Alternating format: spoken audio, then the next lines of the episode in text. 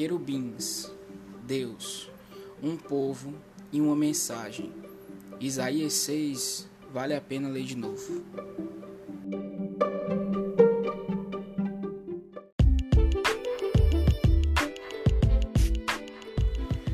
Fala pessoal, eu me chamo Joatão Almeida, criador deste humilde podcast. Hoje estamos lançando um quadro novo aqui chamado Vale a Pena Ler de Novo, pois creio que a palavra de Deus se renova a cada manhã e a cada leitura ela nos transforma de alguma forma, amém? Então, seja de você estiver ouvindo, já manda feedback, se inscreve aí na plataforma que você estiver escutando esse podcast e se você não sabe, é, estamos transmitindo, enviando ele também para o YouTube, né, repostando lá também. Então, se você estiver vendo pelo YouTube, se inscreve no canal, deixa um comentário se isso te edificou e não deixe de me seguir lá no Instagram, em Joatão Almeida. Sempre que a gente posta um podcast novo, seja no YouTube ou em qualquer outra plataforma, a gente divulga lá. Então, sem enrolação, vamos detalhar e deixar Deus falar conosco através desse texto, amém? Solta a vinheta!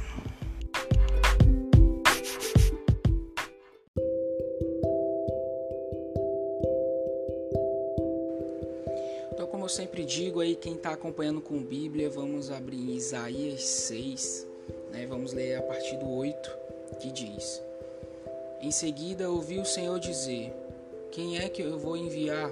Quem será o nosso mensageiro? Então eu respondi: Aqui estou eu, envia-me a mim. O Senhor Deus me disse: Vá e diga ao povo o seguinte: Vocês podem escutar o quanto quiserem, mas não vão entender nada podem olhar bem, mas não enxergarão nada. Isaías, faça com que esse povo fique com a mente fechada, com os ouvidos surdos e com os olhos cegos, a fim de que não possam ver, nem ouvir, nem entender. Pois se pudessem, eles voltariam para mim e seriam curados.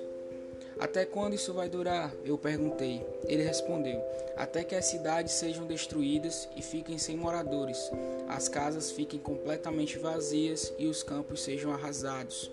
Eu, Senhor, mandarei o povo para longe deste país e as cidades ficarão vazias. E mesmo que fique no país uma pessoa em dez, ela também será morta. Os que restarem serão como o toco de um carvalho que foi cortado. O toco representa um novo começo para o povo de Deus. Amém? Para quem nunca leu essa passagem, conta que Isaías teve uma visão onde ele via o trono do Senhor com querubins que diziam santo, santo, santo ao Senhor, e ele não se achava digno de estar naquele lugar, pois era um homem de lábios impuros.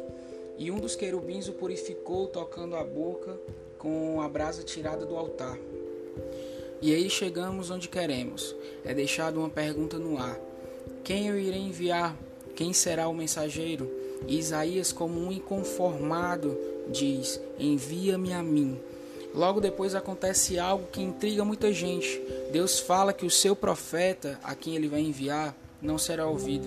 O povo vai ver tudo que ele disse acontecendo, porém não enxergarão. A ficha do povo não vai cair. E eu me pergunto por que que isso acontece. E lendo e relendo e estudando contextos parecidos com a passagem que Deus faz a mesma coisa com Faraó e Moisés, conseguimos chegar somente na conclusão de uma palavra: onisciência. Sabe, aqui nessa passagem, a onisciência do Deus Todo-Poderoso aparece, daquele que era, que é e que há de vir.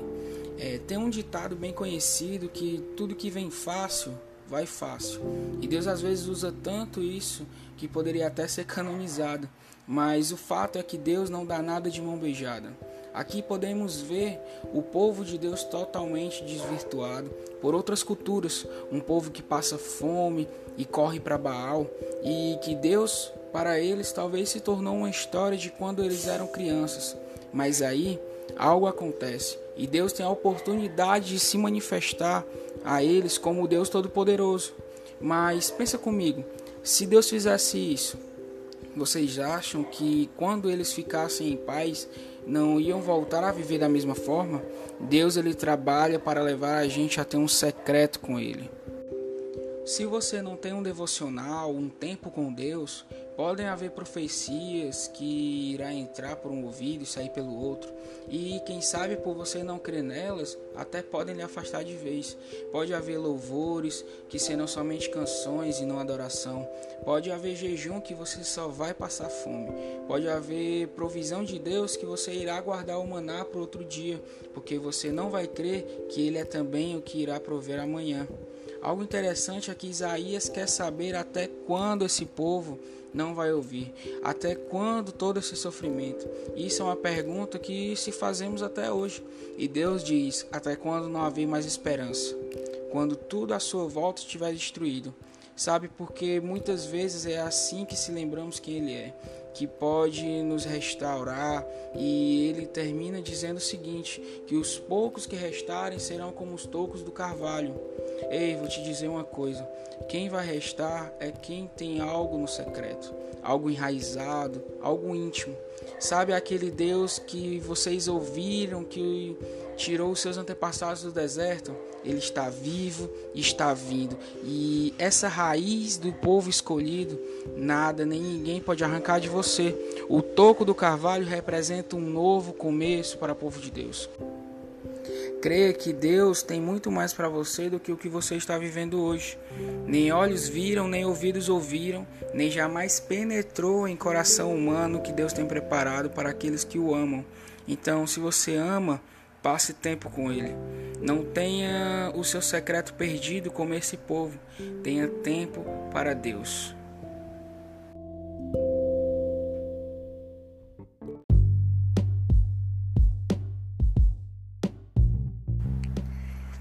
Se você foi edificado por essa reflexão, cara, como sempre eu tenho aquele velho desafio para você. Quero que você relembre dos momentos que Deus já falou com você, os que mais lhe marcaram, e faça uma oração assim: Deus, faz tanto tempo que isso não acontece, mas entre a gente, eu quero outra vez. E deixa ele trabalhar na sua vida. Deixa uma dúvida, uma pergunta que você queira nos comentários. E é isso, cara. Que Deus abençoe e um abraço.